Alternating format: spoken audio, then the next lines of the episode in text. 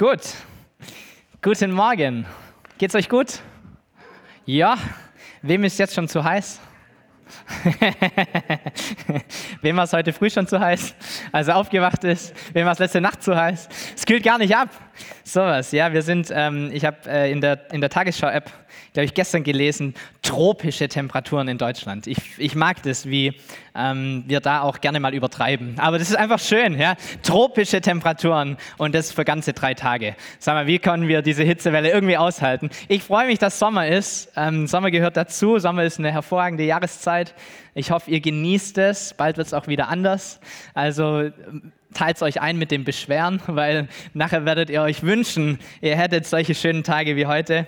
Aber umso cooler auch, dass ihr heute hier seid, dass ihr mit uns gemeinsam Gottesdienst feiert und dass wir diese Zeit einfach miteinander verbringen können. Ich heiße Dominik, ich bin einer der Pastoren hier in der Gemeinde und wir starten rein in eine Predigt heute, die äh, Teil ist von einer Predigtserie und diese Predigtserie heißt Sing meinen Song. Das äh, ist so ein bisschen in Anlehnung an diese TV-Serie, aber es geht darum, dass wir alle, glaube ich, Lieder haben in unserem Herzen, mit denen wir Dinge verbinden, die zu uns gesprochen haben, die uns wichtig geworden sind, die ähm, irgendetwas in uns auslösen, die eine Emotionalität vielleicht auch hervorbringen. Und wir möchten in diesen nächsten Wochen einfach von verschiedenen Leuten hören. Das ist immer eine sehr, sehr gute und spannende Zeit, so diese Sommerferien, wenn verschiedene Leute hier oben stehen und predigen und einfach ihr Herz mit uns teilen. So, ich freue mich drauf auf alles, was kommt. Ganz, ganz viele verschiedene Sprecher. Heute habt ihr leider mich erwischt. Ähm, das ist vielleicht mehr gewohnt. Ja, guck mal, Thomas freut sich, das ist gut. Aber ähm, aber es ist hervorragend, es wird sich lohnen, auch die nächsten Wochen einfach mit dabei zu sein und ganz viele verschiedene Dinge zu hören. Und letztendlich geht es nicht um irgendwelche Lieder, die du in, der, in den Charts hörst oder in deiner Lobpreiszeit oder sonst was, sondern es geht um Lieder, die bereits in der Bibel drinstehen, nämlich um die Psalme. So, das Buch der Psalmen, 150 Stück an der Zahl im Alten Testament kannst du sie finden. Und all diese Gedichte oder Aufschriebe sind eigentlich Lieder. Da gab es mal Noten dazu, da gab es Instrumente, die das Ganze begleitet haben. Und es sollte eigentlich gesungen werden. Keine Angst, ich singe es euch jetzt nicht vor, aber ich lese mal diesen Psalm, um dem es heute gehen soll in dieser Predigt, einfach mal zum Anfang komplett vor. Psalm 84, ein sehr bekannter Psalm. Viele von euch werden ihn schon öfters gelesen haben. Es gibt auch Leute, die daraus ein Lied gemacht haben und es sind Verse mit dabei, die, glaube ich, uns einfach gut tun, wenn wir sie hören. Psalm 84, wie lieblich sind deine Wohnungen, o Herr der Herrscher. Meine Seele verlangte und sehnte sich nach den Vorhöfen des Herrn. Nun jubeln mein Herz und mein Leib dem lebendigen Gott zu. Hat doch der Sperling ein Haus gefunden und die Schwalbe ein Nest für sich, wo sie ihre Jungen hinlegen kann. Deine Altäre, o Herr der Herrscher, mein Gott und mein König. Wohl denen, die in deinem Haus wohnen, sie preisen dich alle Zeit. Wohl dem Menschen, dessen Stärke in dir liegt. Wohl denen, in deren Herzen gebahnte Wege sind. Wenn solche durch das Tal der Tränen gehen, machen sie es zu lauter Quellen und der Frühregen bedeckt es mit Segen. Sie schreiten von Kraft zu Kraft, erscheinen vor Gott in Zion. Herr, Gott der Herrscher, höre mein Gebet. Du Gott Jakobs, achte darauf. O Gott, unser Schild, sieh doch, blicke auf das Angesicht deines Gesalbten. Denn ein Tag in deinen Vorhöfen ist besser als sonst tausend. Ich will lieber an der Schwelle im Haus meines Gottes stehen, als wohnen in den Zelten der Gottlosen. Denn Gott, der Herr, ist unsere Sonne und Schild. Der Herr gibt Gnade und Herrlichkeit. Und wer in Lauterkeit wandelt, dem versagt er nichts Gutes. O Herr der Herrscharen, wohl dem Menschen, der auf dich vertraut. Amen. Das war's für mich? Nein. So, so viel Gutes, oder? So viel Wahrheit, so viel einfach schöne Worte, die hier der Psalmist aufschreibt und die uns immer wieder ermutigen können und uns zeigen können, worauf es eigentlich ankommt. Und so ein, ein Aspekt, den dieser Psalmist anspricht, ist die Freude. Die Freude am Herrn, die Freude an seiner Gegenwart, aber einfach insgesamt die Freude. So, und ich glaube, bei uns in unserem Leben haben wir einige Dinge, die uns Freude machen haben auch letzte Woche schon davon gehört, dass wir die Schönheit dieser Welt anschauen können, die Natur. Vielleicht bist du auch so ein Mensch, der einen Vogel morgens früh zwitschern hört und du denkst dir, ach, das ist doch so schön, wie sich das anhört. Vielleicht bist du auch der andere Mensch, der sagt, Zwei Stunden später wäre noch schöner. So, aber du kannst dich daran freuen, an dieser Schönheit, an der Natur, an dem, was um dich herum ist. Vielleicht liebst du es, in die Berge zu gehen, um zu wandern und du kannst weit schauen über weites Land. Vielleicht liebst du es, wenn du irgendwo am Wasser bist. Hauptsache, du siehst Wasser, egal ob das Fluss, Meer, See, was auch immer ist, aber es tut dir gut.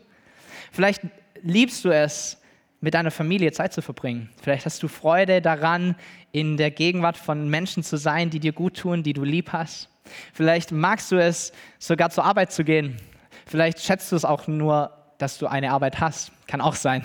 Aber es ist ein Grund, den wir haben, um fröhlich zu sein. Vielleicht ist dein Auto dein Grund deiner Freude.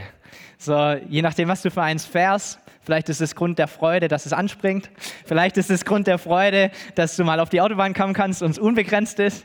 Vielleicht, was auch immer. Ja, vielleicht freust du dich daran, dass du überhaupt ein, ein, ein Mittel hast, um von A nach B zu kommen. Dein Haus, deine Gesundheit, dass du mehr gesund bist als krank, trifft, glaube ich, für alle von uns heute zu, egal was du mit dir rumschleppst. So, so viele Gründe, um Freude zu haben in unserem Leben.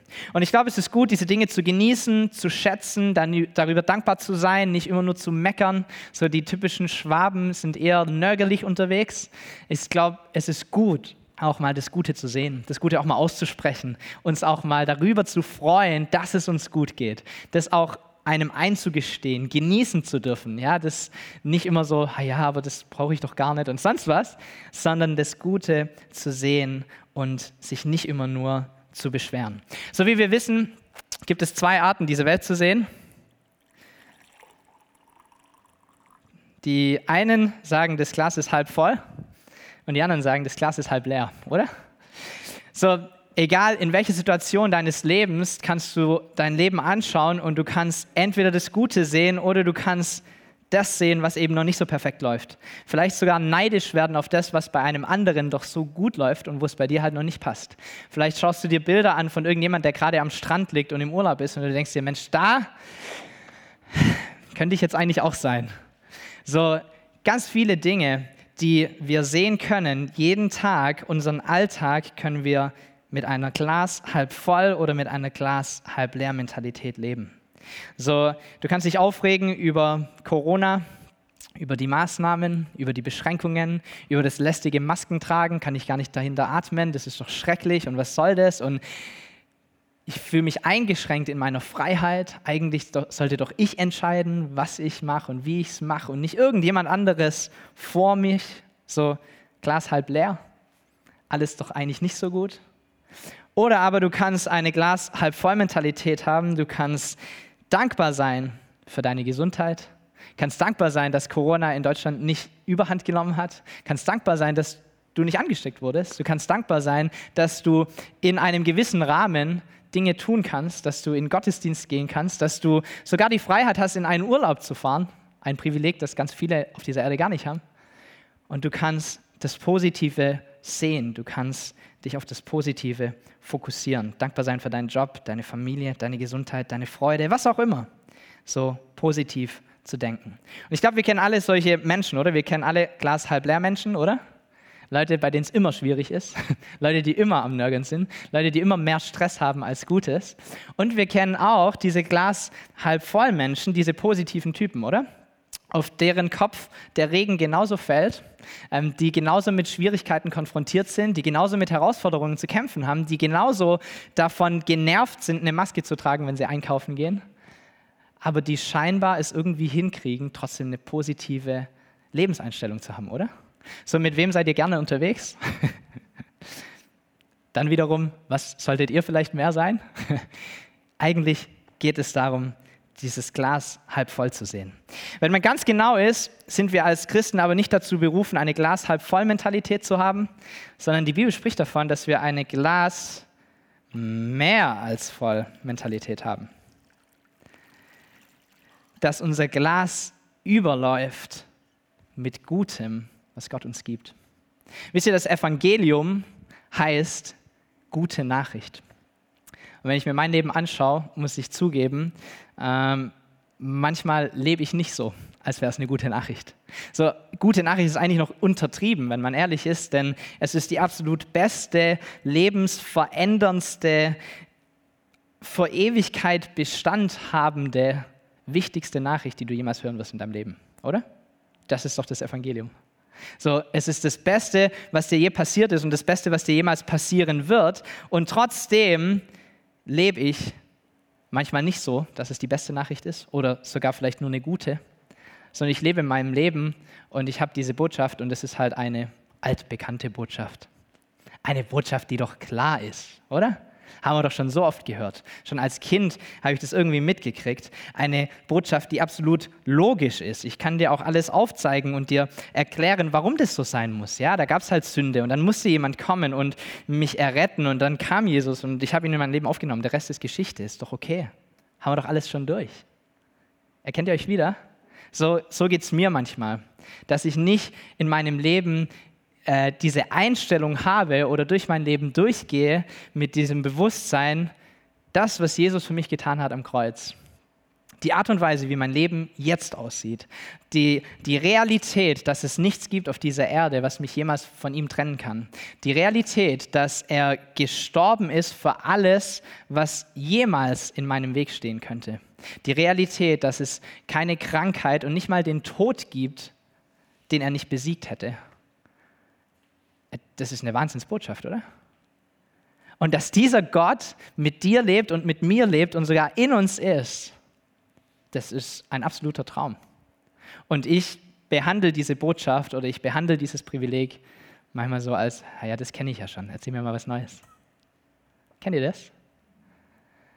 So, ich glaube, dass wir als Christen, manchmal vielleicht je länger du als Christ unterwegs bist, wir vergessen, wie gut diese Botschaft ist. Wir leben nicht auf eine Art und Weise, dass wir sagen, es ist das Allerbeste, was ich jemals erlebt habe. Und diese Botschaft ist so wichtig.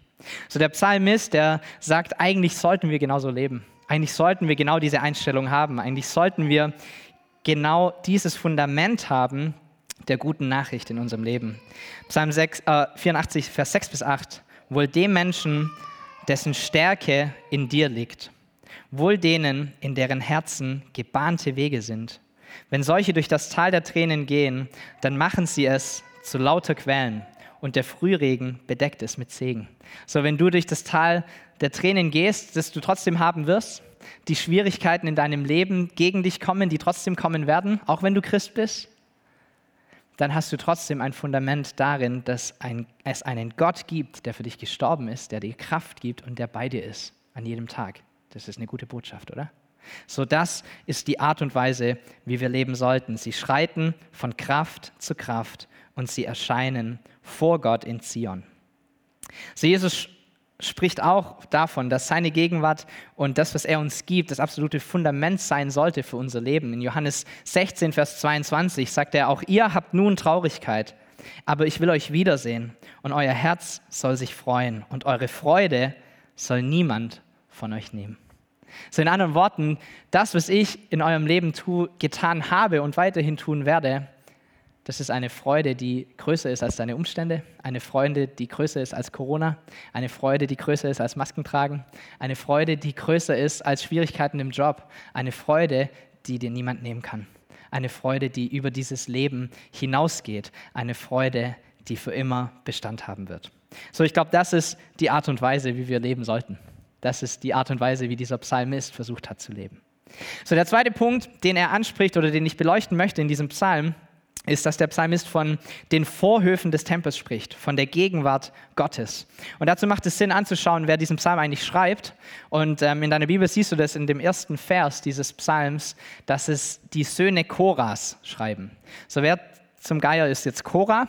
Und was haben seine Söhne mit, dem Ganzen auf sich? So, es gibt einen Mann namens Korah und wir lesen den Bericht über sein Leben im Alten Testament im vierten Buch Mose. Da gibt es diesen Mann, der ein Teil ist vom Stamm Levi. Die Leviten damals waren diejenigen, die das Privileg hatten, im Tempel zu dienen. Sie waren diejenigen, die am nächsten dran waren an Gott. Sie waren diejenigen, die die Diener waren, die abgesondert waren, die eine Vorrechtsstellung hatten im Volk, um genau das tun zu dürfen. Nicht jeder konnte einfach so in den Tempel reinlaufen, sondern sie waren diejenigen, die dort gedient haben und die davon auch gelebt haben. So, diese Leute, dieser Korah aus dieser Sippe, er lebt in einer Zeit, als Mose und Aaron das Volk Israel aus Ägypten herausgeführt haben und ganz viele Zeichen, Wunder passieren. Gott versorgt sie auf wunderbare Art und Weise.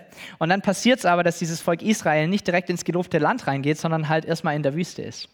Und je länger sie in dieser Wüste umherlaufen, umso mehr fängt das Volk an zu nörgeln. Je länger sie nicht in dieses gelobte Land reinkommen, umso schwieriger wird es für Mose und Aaron, dieses Volk in die richtige Richtung zu führen, weil sie immer mehr am Nörgeln sind. Und so auch Korah. Korah, dieser Kerl, der eine gute Stellung hat im Volk, schnappt sich zwei andere Stammesführer und trommelt 250 andere Leute zusammen, die hoch angesehen sind, Vorsteher der Gemeinde und er startet eine Rebellion in diesem Volk. Er geht zu Mose und Aaron hin und er sagt, hey, wenn wir ehrlich sind, wir wissen nicht mal, ob die ganzen Gebote, die ihr uns hier die ganze Zeit auferlegt, ob die tatsächlich von Gott kommen oder ob ihr euch das ausgedacht habt. Und sie heizen so das Volk ein bisschen an, es bilden sich so zwei Lager in diesem Volk. Und ähm, Mose ist extrem traurig über diese Entwicklung. Und er, er geht zu den Leuten und er spricht mit Cora und er sagt, was ist denn los? Ähm, wo ist denn das Problem? Lass uns mal darüber sprechen. Und er versucht ihn so ein bisschen mit Glas halb voll Mentalität irgendwie zu beeinflussen. Und er sagt, der Gott Israels hat euch doch aus der ganzen Gemeinde ausgesondert. Er lässt euch in seine Nähe kommen und den Dienst an seiner Wohnung verrichten. Ihr dürft vor der Gemeinde stehen und ihr Dienste leisten. Ist euch das noch nicht genug? So, schau mal, was ihr alles schon dürft. Schau mal, wie gut es euch geht. Schau mal auf dein Glas und schau mal, dass es halb voll ist. Und er versucht es irgendwie einzufangen, aber es funktioniert nicht. Es bringt nichts. Die Leute motzen weiter, die Meute rebelliert weiter. Und so spricht Moses zum ganzen Volk und er sagt, alles klar, wir werden jetzt zwei Lager machen. Auf die einen Seite, da sind die Söhne Koras und ihre ganze Motte, so wird sie genannt in der Bibel, ein ganz interessanter Ausdruck. So, ihr steht da drüben jeder, der sich einverstanden erklärt mit dem, was Sie sagen, stellt euch da dazu. Und diejenigen, die sich damit nicht einverstanden erklären, diejenigen, die zu uns stehen und halten, ihr kommt mal zu uns. Und dann lesen wir 4. Mose 16, Vers 31 bis 33, krasse Verse. Und es geschah, als er alle diese Worte ausgeredet hatte, da zerriss der Erdboden unter ihnen und die Erde tat ihren Mund auf und verschlang sie samt ihren Familien und allen Menschen, die Cora anhingen und all ihre Habe. Wupp. Und sie fuhren lebendig hinunter ins Totenreich mit allem, was sie hatten, und die Erde deckte sie zu. So wurden sie mitten aus der Gemeinde vertilgt. Krass, oder? Ciao. so kannst du es auch lösen, ja? So krass, krasse, krasse Worte, krasse Situation, die hier passiert. So offensichtlich war Gott auf der Seite von Mose an diesem Punkt und er hat es nicht geduldet und auch nicht sehen können, dass hier diese Leute rebellieren und so einen Aufstand machen. So, und der Boden tut sich auf, verschlingt die ganzen Leute, die dort angehangen haben. Und wer sind jetzt die Söhne Koras? Die Söhne Koras haben in diesem Augenblick sich dazu entschlossen, dass ihre Loyalität nicht in allererster Linie ihrer Familie gilt, sondern in allererster Linie Gott gehört.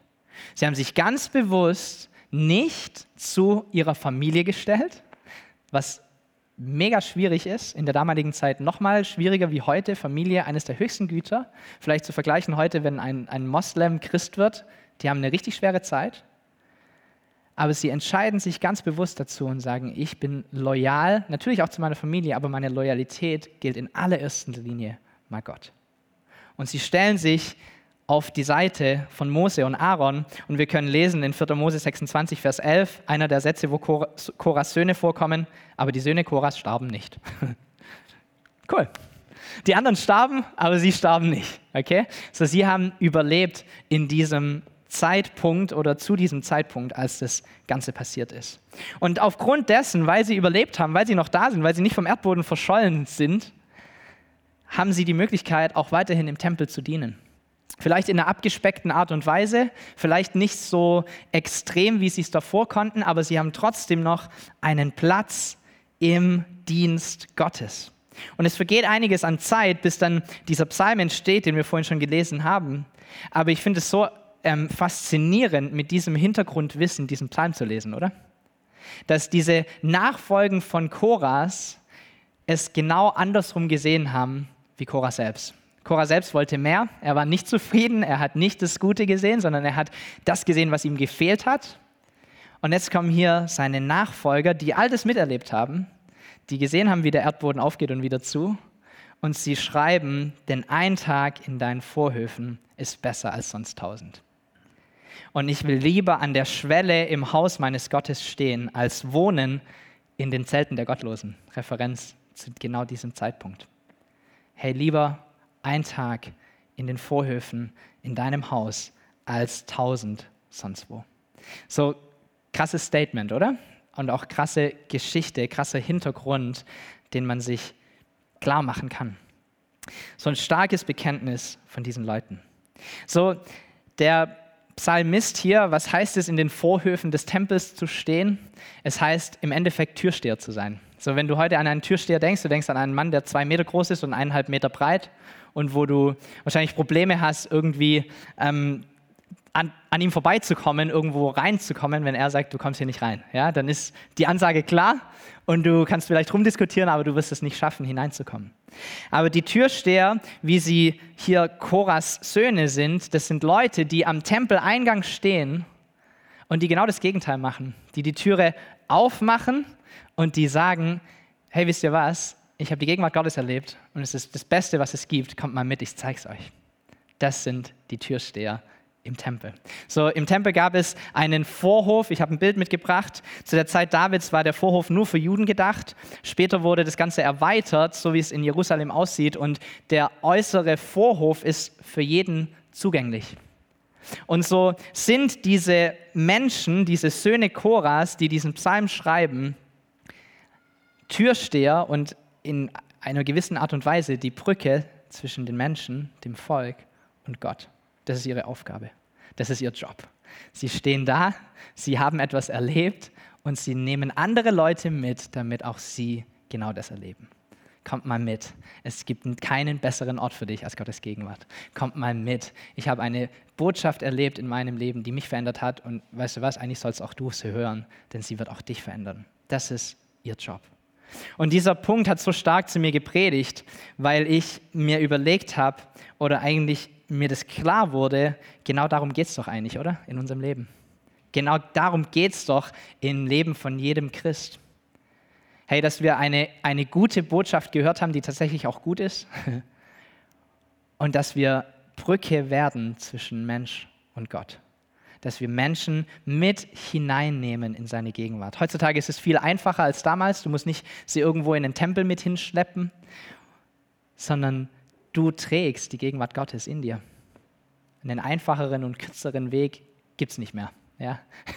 Ein Gebet, ein Wort, etwas, was du den Menschen mitteilen kannst und du kannst sie mit hineinnehmen in Gottes Gegenwart. Du kannst Brücke bauen zwischen Gott und den Menschen. Du kannst Türsteher werden.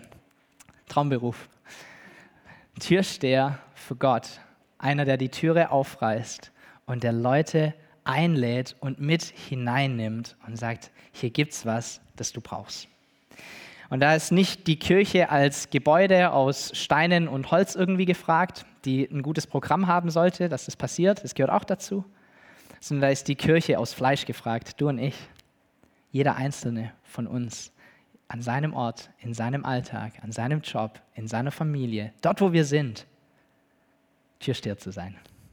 Nicht abzuweisen, nicht sagen, du schaffst es eh nie, sondern im Gegenteil, Leute mit hineinzunehmen und ihnen davon zu erzählen, wie gut Gott ist, was er tun kann und bewirken kann in unserem Leben. So, ich habe ein Motto in meinem Leben, dass ich versuche, so gut es geht, irgendwie zu leben. Geht manchmal besser, manchmal schlechter. Ähm, aber dieses Motto heißt, mein Leben soll eine Bühne sein, auf der Jesus stehen und predigen darf. Mein Leben soll eine Bühne sein, auf der Jesus stehen und predigen darf. So in anderen Worten, alles, was ich tue, alles, was ich bin, alles, was ich sage, soll die bestmögliche Plattform geben, sodass Jesus hineinkommen kann ins Leben von anderen Menschen. Und das ist mein Herz. Nicht an einem Sonntag, wenn ich hier oben stehe und predige, sondern am Montag und am Dienstag und am Mittwoch auch.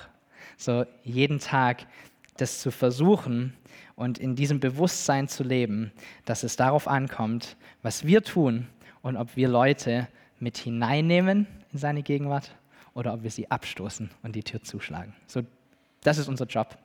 Du bist Türsteher Gottes, okay? Nimm das heute mit. Ähm, nicht so breit gebaut, aber du bist Türsteher für ihn und für seine Gegenwart. So, ich glaube, oftmals ist das Problem, warum es nicht stattfindet, warum wir Leute nicht mit hineinnehmen, warum wir Leuten nicht von Gott erzählen, dieser erste Punkt, den ich vorhin hatte, nämlich das, dass wir nicht davon überzeugt sind, dass es eine gute Botschaft ist. Oder dass wir uns damit arrangiert haben, dass es halt das Normale ist. Oder das, was wir schon so oft gehört haben, ist. Oder was auch immer. So jedes Mal, als wir schwanger waren in der Schwangerschaft, war es nicht schwierig, dass sich diese Nachricht verbreitet. Es war eher schwierig, ähm, zu Leuten zu kommen und es ihnen persönlich sagen zu können, bevor sie es von jemand anders hören, oder? Warum? Weil sich gute, frohe Botschaften eigentlich schnell verbreiten. So, ich glaube, wenn wir als Christen uns das nochmal bewusst machen, und bewusst so leben, dass diese Botschaft, das Evangelium an sich tatsächlich das Beste ist, was jemals, jemals passieren wird, dann werden wir unser Leben auch anders leben. Dann werden wir auch Leute mit hineinnehmen. Aber gerade in meinem Leben, da ist es halt eine Botschaft, irgendeine halt. Kannst du hören, aber auch nicht. Erkennt ihr euch? So, ich glaube, dass dieser Punkt der erste Schritt ist, um Leute mit hineinzunehmen, um diese Brücke zu sein zwischen Gott und Mensch. So, die Band darf nach vorne kommen. Wir möchten gemeinsam ein Lied singen. Dieses Lied heißt Komm heute zum Vater. Er steht mit offenen Armen da. So, wir haben einen Zugang zu ihm, den die Leute damals nicht hatten.